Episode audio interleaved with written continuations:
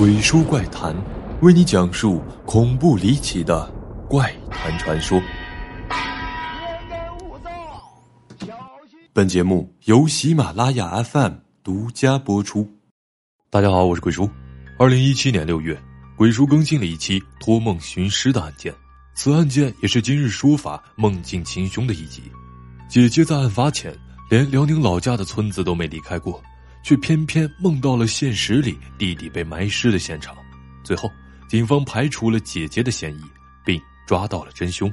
但为何梦到了埋尸地点？节目组给出的解释过于牵强，认为是姐姐寻找弟弟心切，四处奔走，看到了当地的景物所致，强行解释为巧合。今天鬼叔就讲一讲另一起托梦案件，同样是今日说法的典型案例。二零一一年九月。云南省昭通市镇雄县平上乡，村民孙伦胜去帮邻村的一户人家盖房子，此后一去不回。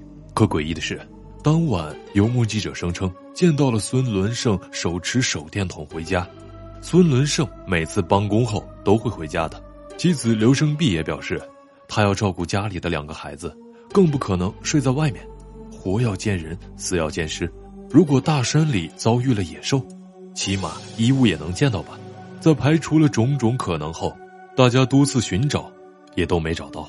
可就在孙伦胜失踪的四十五天后，孙伦胜的姐夫常少云急匆匆的跑到了刘生碧家，说他昨天晚上做了一个离奇怪异的梦，在梦里，他又和孙伦胜像往常一样在家里聊天吹水。孙伦胜让常少云去找他，说自己在一个石头很多的地方。梦里的孙伦胜被埋在了家后面的一个山包包上，周围是一些松树枝和石头，被埋处的泥土留有挖掘的痕迹，而土上面是些乱七八糟的东西，具体是什么，梦里迷迷糊糊的，也看不清。梦见都是在他在他屋头了嘛？梦见在他屋里，然后你们俩说话。然后，当着见我要要找他，当时那个石这石块那多的他噻，那旁边还有些是个石子。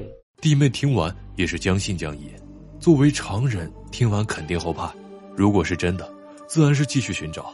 可如果真的按照梦境找到了，眼前的人会不会就是凶手呢？抱着试一试的想法，两人决定到这两天没找过的小山头好好找一找。当天，他们还喊了几个村民一起上山寻找。当找到孙伦胜家背后的一座小山包时，停了下来。这个地方。和姐夫常少云所言梦中梦到的地点非常相像，这里有一个小山包，也是很多石块堆积起来，松林乱石间可以看出，有一小块地格格不入，似乎是近期被刨过一样。而在这些新的泥土上方，还散落了些许的松树枝丫。难道梦里预示的都是真的？就当大家扔开树枝，接着往这片新鲜泥土下挖的时候。露出了像衣服一样的东西，再接着挖下去，只见一只腐烂的人手出现在了眼前。众人不敢再往下挖下去了，慌忙报案。而孙伦胜的尸体就这样重见天日。那么，凶手究竟是谁呢？通过现场的勘查和调查走访，警方了解到了这个离奇怪异的梦境。作为第一感觉，首先认为常少云有非常大的作案嫌疑，失踪人口下落不明。一个梦境就把尸体找到了，怪哉怪哉！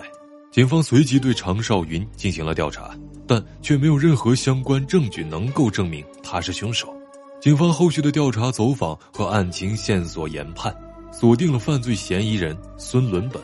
他与死者孙伦胜住在同一个村子。据孙伦本交代，六年前，他就和孙伦胜的妻子刘生碧有了私情。此后，孙伦本回到老家后，做贼心虚。总觉得孙伦胜似乎已经知道了此事，并要杀他，便想先下手为强，除掉对方。九月二十九日的晚上，孙伦本得知孙伦胜会在今天晚上回家，就悄悄地在夜里九点多钟拿了根木棒，埋伏在了孙伦胜必经的山路之上。在打死孙伦胜后，将其尸体背到了小山上的松林里挖坑掩埋。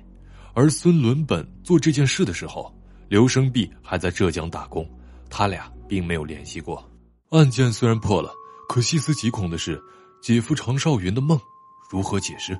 这个离奇怪异的梦境暗示了埋尸的地点，确实在现实里一一印证，并指引着二人找到了孙伦生的尸体。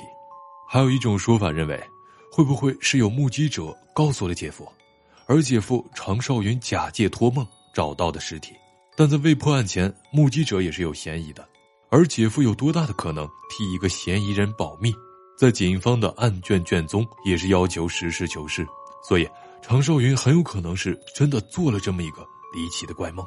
古今中外，关于托梦的案例有很多，而人类对于梦境的研究还有很长的一段路要走。在怪谈协会的板块中，有很多粉丝投稿了关于托梦的故事。那么，你做过什么离奇怪异的梦吗？本期结束，我是鬼叔，想马上看的观众，别忘了长按点赞按钮三连进行催更。下期，不见。不散。